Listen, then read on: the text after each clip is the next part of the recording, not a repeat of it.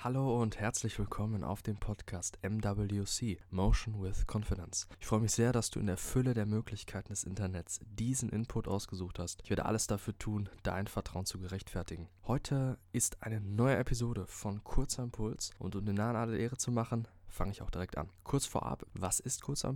Das ist ein zentrales Format bei MWC, wo du schnellstmöglich Gedanken und hoffentlich verhaltensanregende Inhalte bekommst. Sie sind wegen ihrer Kürze darauf aus, mehrmals gehört zu werden, um den Input bestmöglich verinnerlichen zu können. Das ist nämlich das Wichtigste. Intro vorbei, dann geht es auch jetzt schon los.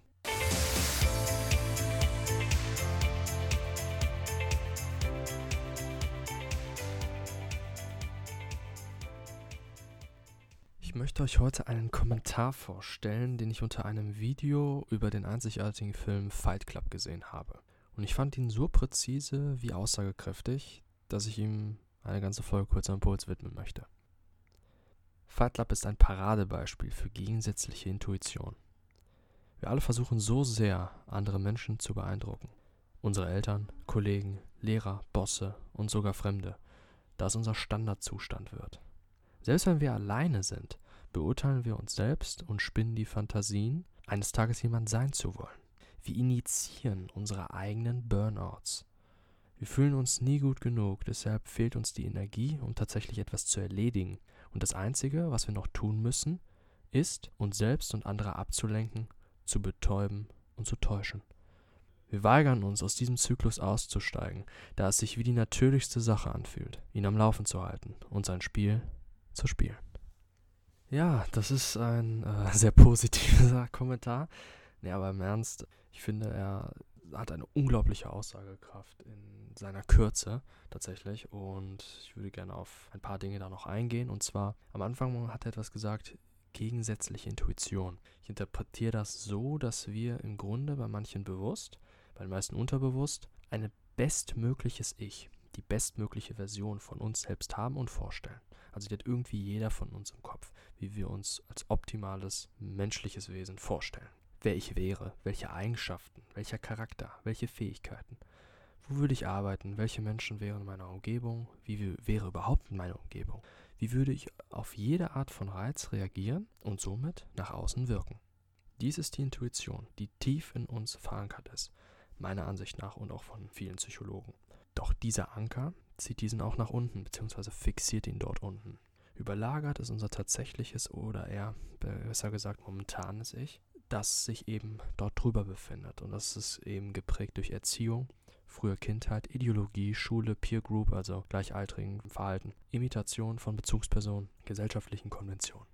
Damit ist sie auch gleichzeitig vollständig fremdbestimmt, beziehungsweise kontrolliert oder mindestens beeinflusst durch deine Umgebung, in der wir uns befinden und auf die wir erstmal, weil wir uns auf der Was-Ebene befinden, keinen direkten Einfluss haben. All das vernebelt und unterdrückt buchstäblich die natürliche Intuition. Und dies wird dann eben zum im Kommentar so treffend beschriebenen Teufelskreiszyklus. Und am Ende auch ist das diese gegensätzliche Intuition, wie ich sie interpretiere. Also eben das Fremdbestimmte gegen das, was eigentlich tief in uns verankert ist. Und aus diesem Zyklus resultieren am Ende Erkrankungen, wie zum Beispiel Burnout oder Depression oder irgendwelche psychischen Eigenheiten, ob es jetzt Habgier, Geiz, Neid, Missgunst, was auch immer ist, weil sie auch Minderwertigkeitskomplexe in uns hervorrufen, auf die wir dann, oder beziehungsweise unser Körper, unser Unterbewusstsein, mit einer bestimmten Ablenkung, Verdrängung reagiert. Man könnte es sogar so verstehen, dass dies nichts anderes ist als ein Hilfeschrei von der untergrabenen, vernebelten Kernintuition, die nur mit dem Schmerz, dem psychischen Problem, der Verhaltensbesonderheit, die mehr schädlich als nützlich ist, nur dass sie damit auf sich aufmerksam machen will. Und jetzt kommt der Clou, nicht selten gelingt dies sogar, wenn man mal darüber nachdenkt, da infolge solch einer Erkrankung der Mensch erst beginnt, sein Leben zu reflektieren und Anstoß gibt, Änderungen in der Nutzung der Lebenszeit vorzunehmen. Damit wird erst dieser Zyklus durchbrochen. Doch so weit muss es nicht kommen.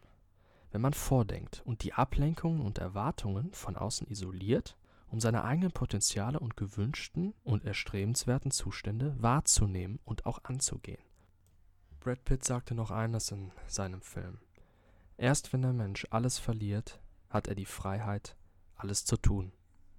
Verlieren nicht erst alles, damit dir das bewusst wird. Du weißt es jetzt schon vorher. Also was machst du mit diesem Impuls? Hör das erneut. Ich freue mich sehr, dass du diese Episode bis zum Ende gehört hast. Ich möchte dir noch kurz meine Kontaktdaten geben für eventuelles Feedback oder Vorschläge, was ich mal ansprechen soll.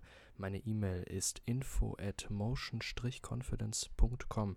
Meine Website ist www.motion-confidence.com und ihr könnt mich auf Instagram erreichen auf at motion-confidence. Ganz kurze Info noch zu meiner Website motion-confidence.com. Dort werde ich in nächster Zeit wieder Blogartikel veröffentlichen, mehrfach und zwar auch zu ähnlichen Themen wie hier auf dem Podcast. Dazu aber noch Film, Serien und Buchempfehlungen und noch vielleicht ein paar weitere Dinge. Schaue ich mal.